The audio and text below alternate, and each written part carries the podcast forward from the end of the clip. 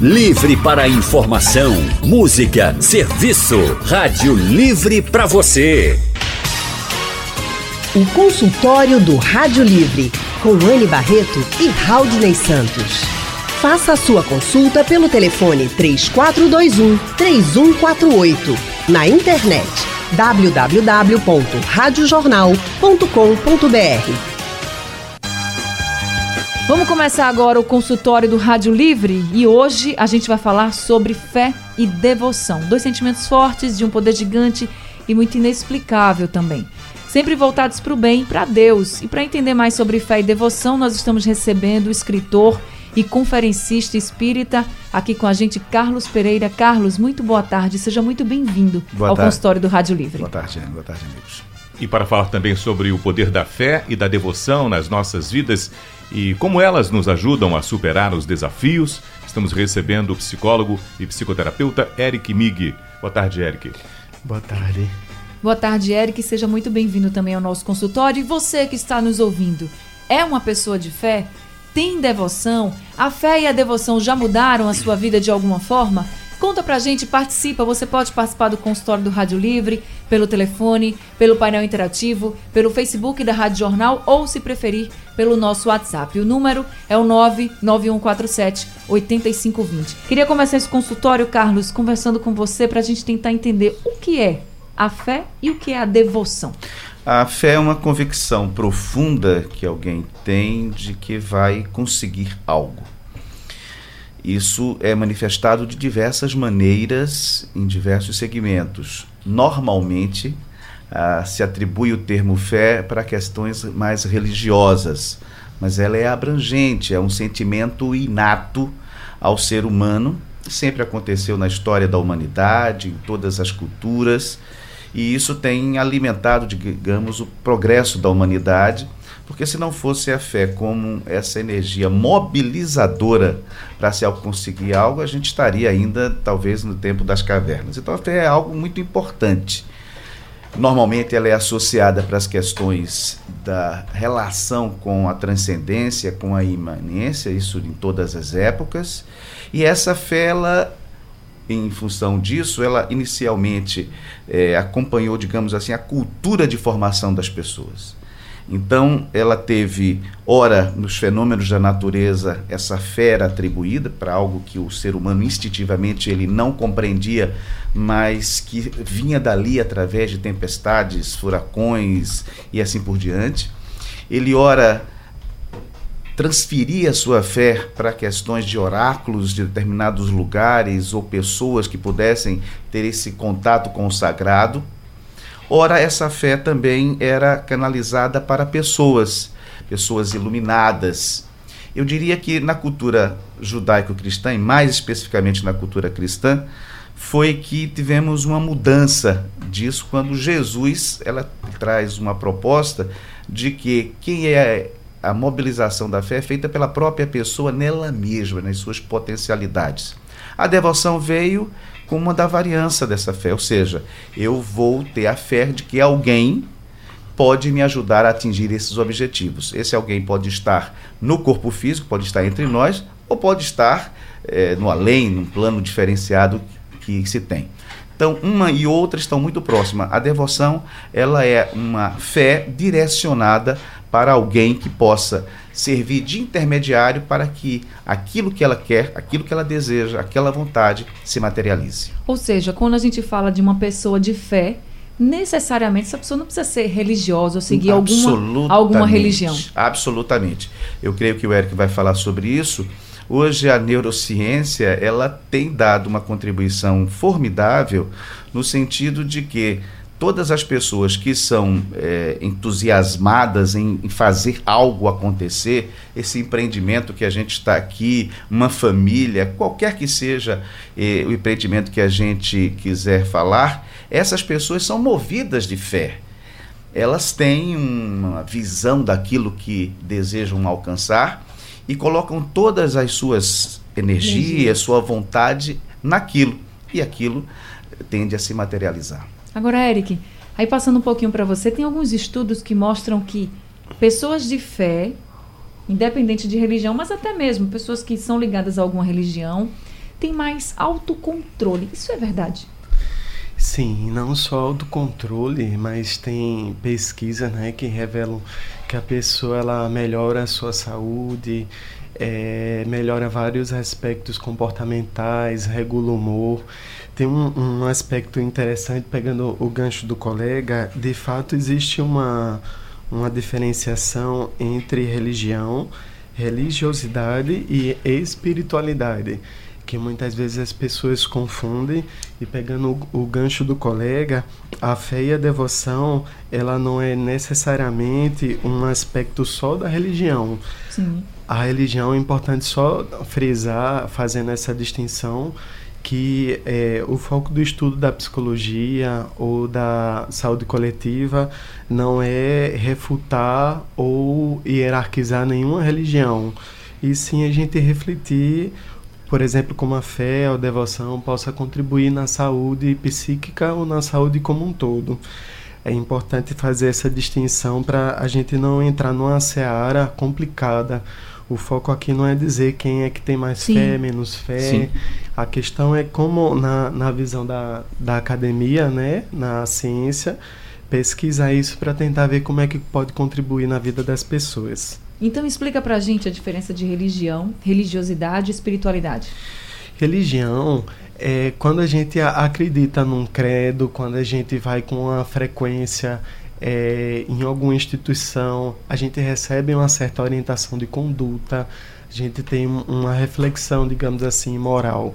A religiosidade é como se ficasse um meio termo. Às vezes a pessoa ela segue alguns preceitos de algumas religiões, mas ela faz um filtro ela pega determinados aspectos, integra seus valores, mas digamos assim, é aquele que às vezes a pessoa fala, sou tal religião, mas não sou tão praticante. Porque ou, acredita em outras, assim. Exatamente, que mistura, integra, mas a, a, aquilo a pessoa de fato acredita e norteia ela.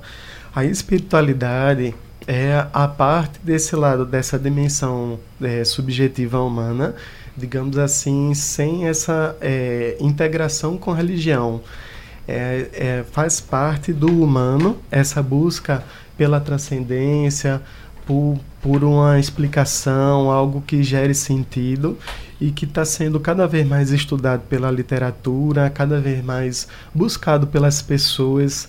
Elas estão com, com crise de sentidos, essa questão do da materialidade em excesso, essa falta de certos valores humanos terminam é, fazendo que as pessoas busquem na espiritualidade algo que dê sentido, algo que oriente a vida da pessoa.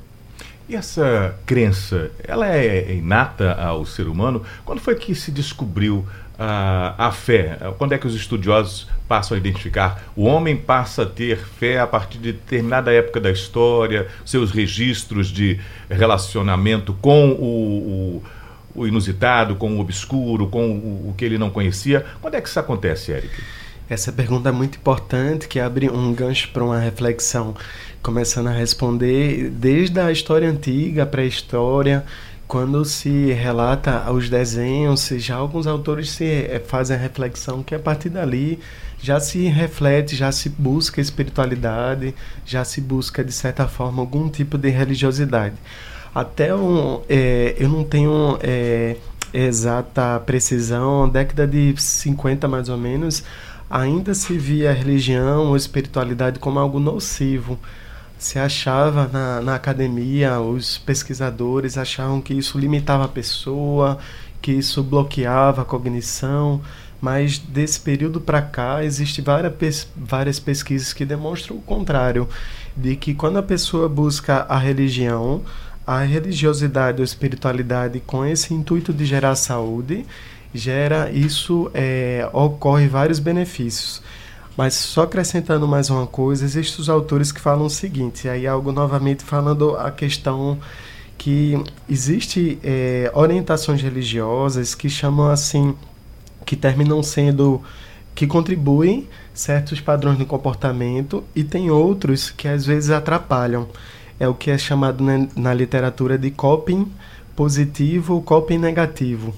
Quando, por exemplo, um, um médico ou alguma algum profissional de saúde orienta a pessoa a fazer certos procedimentos E dentro da crença da pessoa, dentro da religião, se fala assim, só, oh, eu não usa porque tal ser, tal divindade vai te ajudar.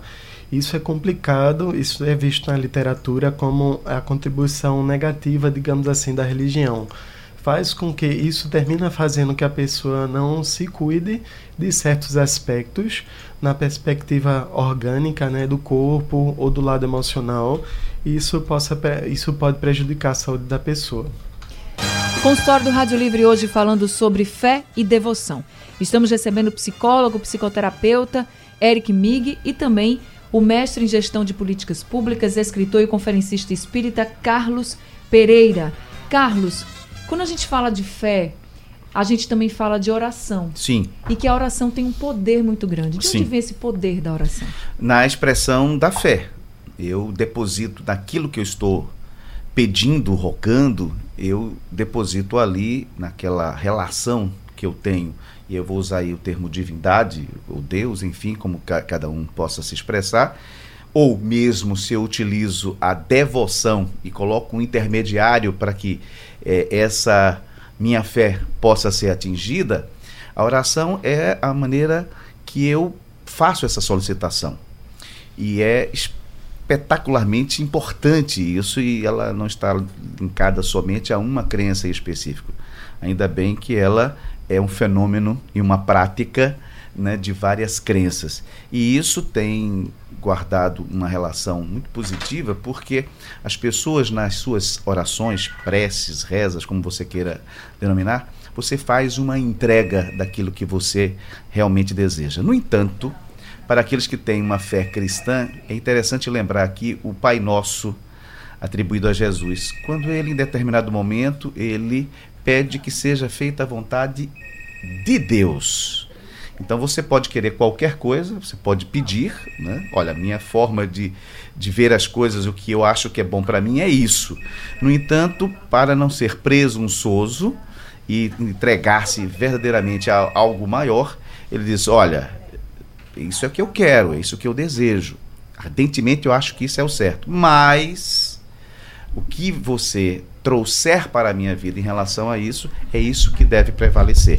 Essa foi uma observação muito importante nessa oração atribuída a Jesus, que ele tem ensinado para todos os seus seguidores. Mas a fé, e isso eu queria levantar mais uma vez é, a importância disso, ela está colocada em, particularmente em Jesus, nesse empoderamento de que eu é quem posso produzir as coisas. Então, quando ele fazia a cura de cegos, de pessoas que estavam doentes e assim por diante, ele, quando concluía isso, ele disse: Olha, não fui eu quem te curou, não fui eu quem fez isso. A tua fé te curou. Né? Há uma das passagens, inclusive, bonitas, onde um centurião veio procurá-lo né? e aí disse: Olha, é, minha, minha filha ela está doente, ela precisa é, de uma ajuda. Eu disse, mas eu dirijo pelo menos 100 homens e sei que se eu der uma ordem, ele pode cumprir. E aí tenho certeza que você pode fazer o mesmo. E ele disse: Olha, nunca vi uma fé tão grande como essa até agora. Vai que sua filha já está curada. Foi aquele pai não é, que, depositando uma fé devocional na possibilidade da figura de Jesus promover aquilo, que fez essa conexão. Então Jesus diz: Olha, você tem esse capital de realização. É você quem produz isso. Isso é um divisor de águas, digamos assim, na fé. Nós parecemos, de uma maneira geral, não acreditamos muito nisso. Até porque ele disse também assim: olha, nós somos deuses, vós sois deuses, e o que eu faço, você pode fazer igual ou muito mais. Veja o empoderamento que ele passa. O que é importante é que a fé ela seja algo que as pessoas possam respeitar umas com as outras. A fé que eu tenho, que Haldner tem, que Eric tem, que você tem, que todos nós temos, é a nossa fé particular. E ela deve ser respeitada. Se alguém expressa isso de uma maneira ou de outra, se utiliza de um artefato, se utiliza de um intermediário, de um devoto de X, Y, Z, isso deve ser respeitado. Eu posso pensar diferente, eu posso agir diferente, mas é a minha maneira de ter fé. Esse respeito à expressão da fé de cada um é que a gente deve ter como muito importante nas relações entre as crenças. A gente está com o nosso ouvinte Dão de Moreno na linha, querendo participar do consultório. Dão, boa tarde para você. Boa tarde, Anne. Boa tarde, Raul. Já imaginou uma comida sem sal? Tem que ter o sal. O sal dá o gosto, Anne. Uma, já pensou uma pessoa sem fé? O idoso. O idoso não tem fé em nada. A pessoa, aquela pessoa inutilizada em cima da cama. Se tiver fé em Deus, ele consegue tudo. Um cristão que viveu, viveu os sacramentos da confissão, o sacramento da comunhão, viver em comunidade é uma pessoa mais santa, mais feliz. Esse sorriso seu que você trabalha na rádio, esse carinho que você tem com os ouvintes. Se você for uma pessoa trabalhar, a pessoa, se você for desmotivada, chateada, você vai passar para os ouvintes. Você tem que passar alegria, essa alegria de Deus que as pessoas estão precisando, descobrir o verdadeiro Deus, descobrir o verdadeiro, o sentido da fé, viver em sua comunidade, trabalhar com seu padre na sua comunidade, que você vai ser uma pessoa de entusiasmo para vencer todas as dificuldades. Não vai imaginar que você não vai ter dificuldade, não. Você vai ter muita dificuldade. Quando Jesus disse, se você tiver fé, você vai transformar essa montanha do lado para o outro. Foi Jesus que disse.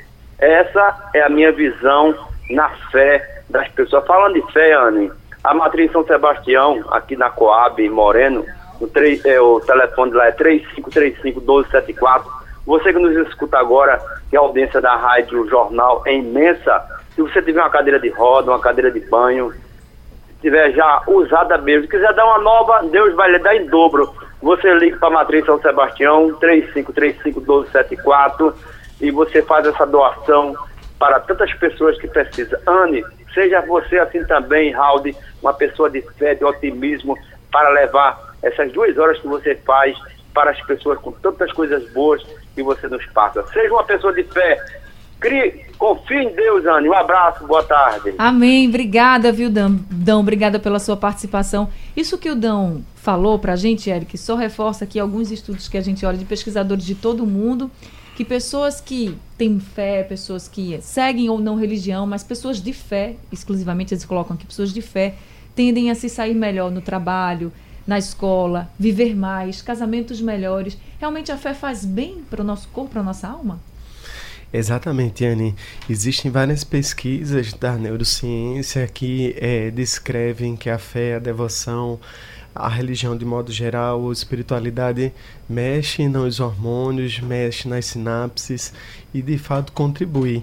Eu particularmente não estudo muito esse lado da neurociência, eu puxo mais para um lado subjetivo mesmo, acrescentando que é, como psicólogo é, nosso foco não é avaliar o que a pessoa está sentindo ou não, nosso foco é ver é, qual é o sentido que a pessoa está dando àquela situação, como é que ela está usando a fé, a devoção para o seu equilíbrio emocional, né?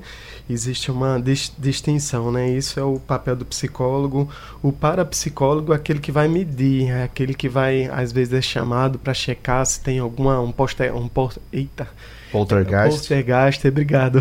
Se tem algum aspecto disso, ele vai de fato avaliar. E o praticante da religião, ele tem sua crença espontânea.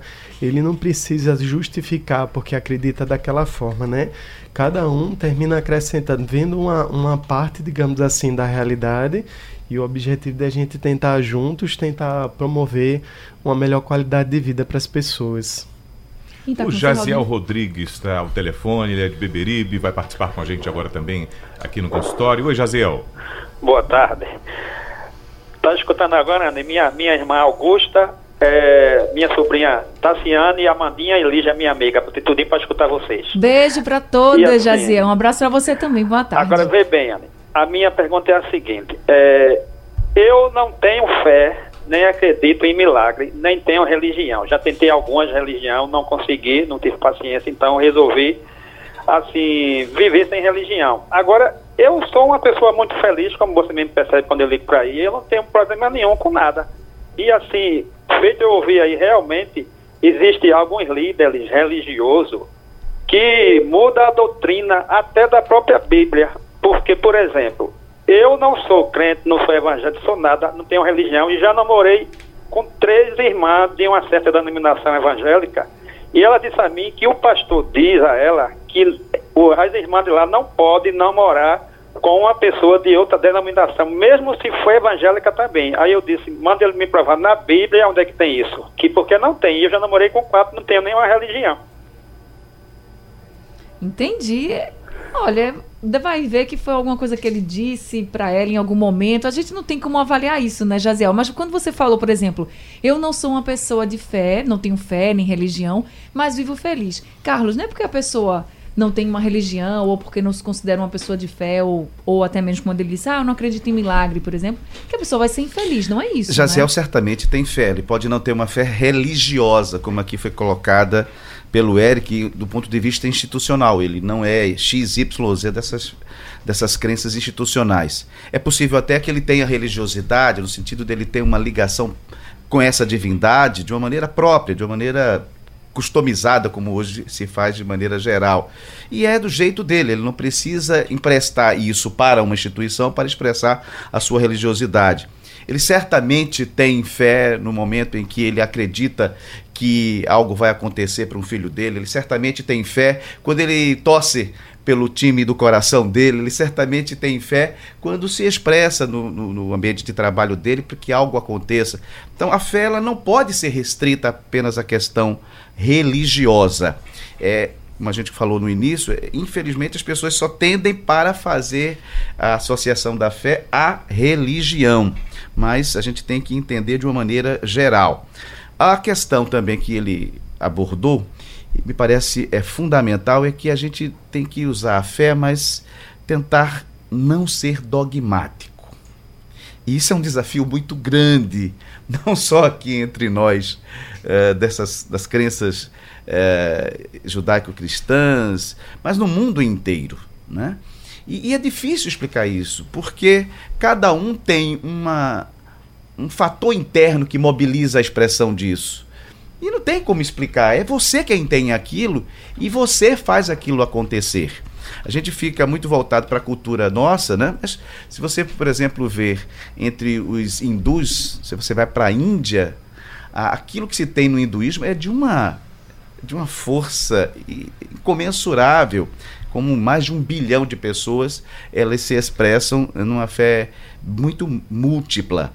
Então, a, o dogmatismo, a fé cega, aquela fé que você não raciocina, é, e foi isso que o Jaziel colocou, é isso que é o desafio.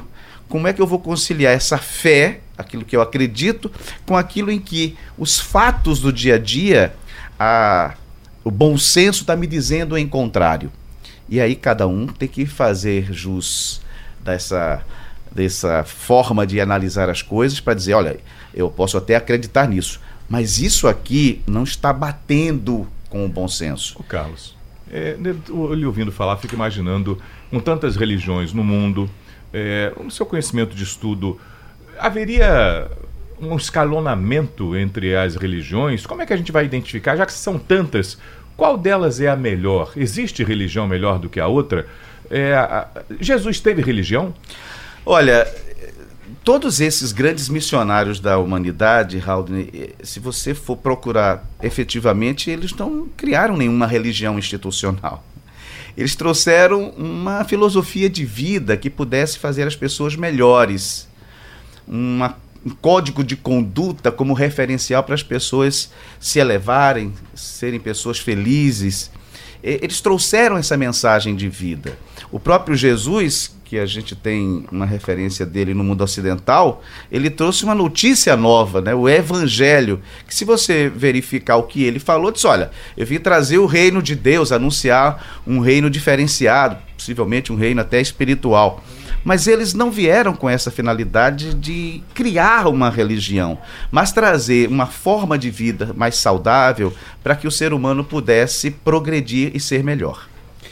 É, in, integrando a, as duas falas dos colegas, Haldane, uma vez eu já li do, de Leonardo Boff dizendo que fez esse questionamento para o Dalai Lama e ele descreve que o Dalai Lama responde exatamente o que o colega falou a religião, a melhor religião é aquela que lhe faz bem, que lhe faz feliz, que lhe faz amadurecer. É, e puxando a fala que o colega falou, a palavra dogma, isso é muito delicado. Eu já atendi algumas pessoas que recebem muito preconceito por ser homossexual por fazer alguma ter algum comportamento de que digamos assim contra a religião ou, ou que a religião da família não não prega, né? Isso a gente vê com muita frequência nos consultórios psicológicos e é algo muito delicado. Não significa que exatamente a pessoa está fazendo errado, mas o que eu observo é que muitas vezes se perde um certo bom senso. A gente vive em sociedade, nem sempre é possível todos acreditarem na mesma crença, mas qual é o, o, limite? Até onde a gente vai respeitar o outro? Até onde a gente vai impor o que a gente acredita? é, digamos assim, empurrando goela abaixo o que o outro pensa. Isso é algo muito delicado que gera um sofrimento psíquico muito complicado e, e termina sendo um nó, um tabu social que se persiste por muito tempo. Nessa mesma direção do Dalai Lama tem uma frase que eu acho que vocês conhecem da Madre Teresa de Calcutá, Sim. que ela diz: "A minha religião é o amor e meu Deus é você". É, os grandes missionários entendem muito bem isso e não querem impor a sua fé contra ninguém, mas respeitá-la. Então a melhor religião é aquela que lhe faz melhor. Agora a gente vai escutar o Zacarias da UR3 no Ibura, que está com a gente na linha. Zacarias, boa tarde. Boa tarde, pessoal do Consultório de Graça. Tá de parabéns, pessoal que estão aí na mesa. Boa tarde, meu amigo Raul de Santos. Boa tarde, Zacarias. É o dançarino, você está falando. Eu sei. Ô, oh, rapaz, com certeza. Como a história Veja bem, a, quando a minha mãe era viva, deu um problema sério é, em cima do pé dela, certo? Porque teve a elisipela, foi a elisipela muito forte. Aí que acontece? Eu é, acompanhei ela no hospital lá de Vitória, na época. Chegou lá, o doutor olhou e disse, não, vai ter que operar, sei que tá um problema sério, né? Que tá apurou. Tudo bem. Aí eu só sei que eu digo, peraí, sabe uma coisa? Calma. Aí foi no dia da é, que tava a semana da Santa, né? Da Santa da Conceição, fui lá, me ajoelhei nos pés dela, que a minha mãe era muito católica e era espírita. Vi o pedido, eu lhe juro, e deu tudo certo. É como o Dom de Moreno falou aí, o que vale é a fé, tá entendendo? E eu achei aqui uma maravilha, ela ficou boa, graças a Deus, graças a Nossa Senhora da Conceição. Fiquei, a gente ficou tão feliz. Infelizmente ela faleceu, mas foi de outro problema. Tá entendendo? Estamos de volta com o consultório do Rádio Livre, falando sobre fé e devoção. Estamos recebendo o psicólogo e psicoterapeuta Eric Mig e estamos recebendo também o escritor e conferencista espírita Carlos Pereira pelo painel interativo, o João Carlos de San Martin. Fala para você, Eric. Ele diz que o povo, a cada dia que passa, se decepciona mais e mais com os governantes, pois ficamos em busca de dias melhores que nunca vêm. Aí ele diz, Eric, na sua opinião, a fé e a devoção pode fazer com que tenhamos esperança no mundo melhor? Eu acredito que sim. Esse é algo que eu estou estudando no mestrado, que é sobre espiritualidade. Eu não vou é, aprofundar muito, mas um dos conceitos que eu pesquisei é espiritualidade com a proposta, com a visão política. Foucault, Stallhawking, tem outros autores que, que refletem sobre essa visão, explicando com mais detalhe, é como se eles descrevem que é possível, a espiritualidade pode contribuir para que a gente se solidarize para o outro, é, que a gente cuide do outro, a ética do cuidado, que a gente olhe para o outro com empatia e isso, de certa forma, a gente sente, sinta novamente pertencente a um grupo. É, esse é, é o que um dos autores, que os autores pesquisam, estudam sobre isso. Mas para responder um pouco mais o que o, o colega falou, né, a queixa dele, a gente teria que refletir sobre é, cidadania, sobre aspectos culturais do nosso Brasil. Tem um, autor que eu estudei no mestrado, é, José Murilo Carvalho, no livro dele Cidadania no Brasil, que ele escreve que o, o brasileiro é, digamos assim, foi se construindo de forma gradativa, não tem uma noção clara de povo. A gente termina tem uma heterogeneidade tão grande, vieram vários culturas, povos, a gente tem uma distribuição de renda muito grande, É, tem pessoas que é, ganham muito, outras que ganham muito pouco. Isso termina a gente não tendo essa noção de, de solidariedade, de cuidado, de pertencimento. E isso atrapalha tudo. Realmente, eu acredito que é possível a gente tentar resgatar essa ética do cuidado, a gente cada vez mais olhar o outro como um ser humano e a gente tentar, é, semelhante à visão, né, faça o outro o que você quer que faça com você ou não faça o outro aquilo que você não quer que faça com você.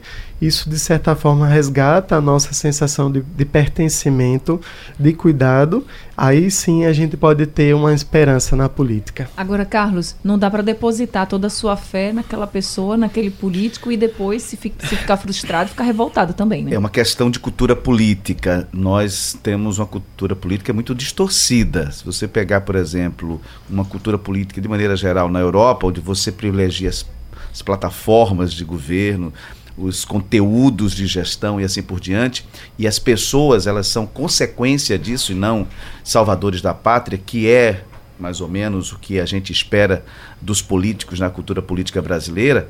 Então aí, quando isso não acontece, causa frustração. E a frustração, como é uma coisa muito passional, você não analisa muito bem isso. Então, é primeiramente um problema de cidadania, um problema de cultura política, e a gente, digamos assim, redireciona o foco das pessoas para propostas, para ações concretas de gestão, de mudança da sociedade. Quando você faz isso, você está defendendo propósitos. A sua fé é canalizada para algo que é coletivo e não algo que é individual. Todos os políticos, gente, são seres humanos. Eles têm suas qualidades e têm suas imperfeições e faz parte de um contexto onde às vezes ele quer até fazer alguma coisa e não pode ou não quer, ou até para se manter em poder. Então, a gente não pode, não deve né, depositar todas as nossas confianças, nossa confiança numa pessoa e ela pode vir a nos frustrar.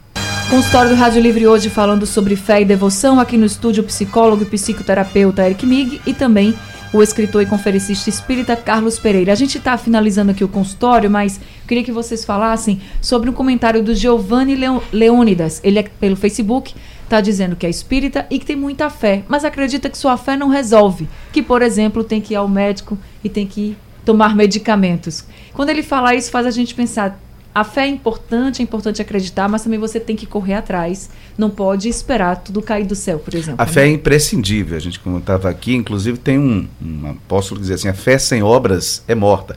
A fé é que se você também não vai ao encontro daquilo que você deseja, ela não vai por si só acontecer todos esses exemplos que nós ouvimos aqui, as pessoas se mobilizaram, foram ao encontro do que estavam querendo efetivamente e depositaram ali toda a sua convicção de aquilo poderia acontecer.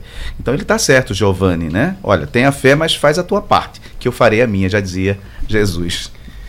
Isso, Giovanni. É, na, na, literatura, nas pesquisas sobre religiosidade, o termo para isso chama coping colaborativo. É aquilo que a pessoa ela acredita, mas que de certa forma também faz os recursos, digamos assim, práticos, objetivos. Eu me lembrei, a gente estava conversando aqui que eu já ouvi a, um exemplo né, de aldeias indígenas quando a, a medicina entrou, mas eles mesmo assim não perdem a crença dele. Eu já ouvi relatos de uma pessoa vai tomar um remédio para dor de cabeça e pede para o xamã abençoar. E soma, digamos assim, a crença com a, os aspectos científicos, né? Eu acho muito importante a gente ter um bom senso de a gente tentar somar e nisso a gente contribuir. Tá certo. Eric, muito obrigada por esse consultório tão enriquecedor sobre fé e devoção, já que somos pessoas. Aqui o nosso estado é um estado, e o nosso país também, né? Mas o nosso estado é um, é um estado de muita fé. A gente vê muitas demonstrações de fé de diversas religiões. Isso é o que é mais bacana, a diversidade. Vamos respeitar Vamos ter a nossa fé, seja ela qual for, e respeitar a fé do outro, porque a fé é algo muito grandioso e do bem, não é pra gente estar tá criticando, nem estar tá desrespeitando ninguém. Então sigam sua fé, sejam felizes, mas sempre respeitando o outro. Eric, muito obrigada e seja sempre muito bem-vindo. Agradeço a você, Anne, a Haldney. É, é muito importante as pessoas refletirem, abrir a mente para essa reflexão de que a fé não é só um aspecto da religião, que ela pode contribuir, a psicologia positiva, a psicologia transpessoal, até a TCC também existe estudos, a neurociência cada vez mais para a gente tentar compreender como é que isso pode ajudar as pessoas. Gente, consultório do Eric, o telefone é o 988323250. Carlos Pereira, muito obrigada também por trazer esse conhecimento, essas orientações sobre fé e devoção. Foi realmente muito enriquecedor. Obrigada e volte sempre. Com certeza vamos respeitar a fé de todo mundo. Gente, nosso consultório está chegando ao fim. Daqui a pouquinho está no site da Rádio Jornal e também será reprisado durante a madrugada. Rádio Livre está chegando ao fim, mas amanhã a gente está de volta a partir das duas horas da tarde. Com a produção de Gabriela Bento e na redação Alexandra Torres. Trabalhos técnicos hoje de Edilson Lima e Big Alves. Na apresentação, Anne Barreto. E Raudney Santos. A diretora executiva da Rádio Jornal é Diana Moura e a, edição, a diretora de jornalismo é Mônica Carvalho. Sugestão ou comentário sobre o programa que você acaba de ouvir, envie para o e-mail ouvinte@radiojornal.com.br ou para o endereço Rua do Lima 250, Santo Amaro, Recife, Pernambuco.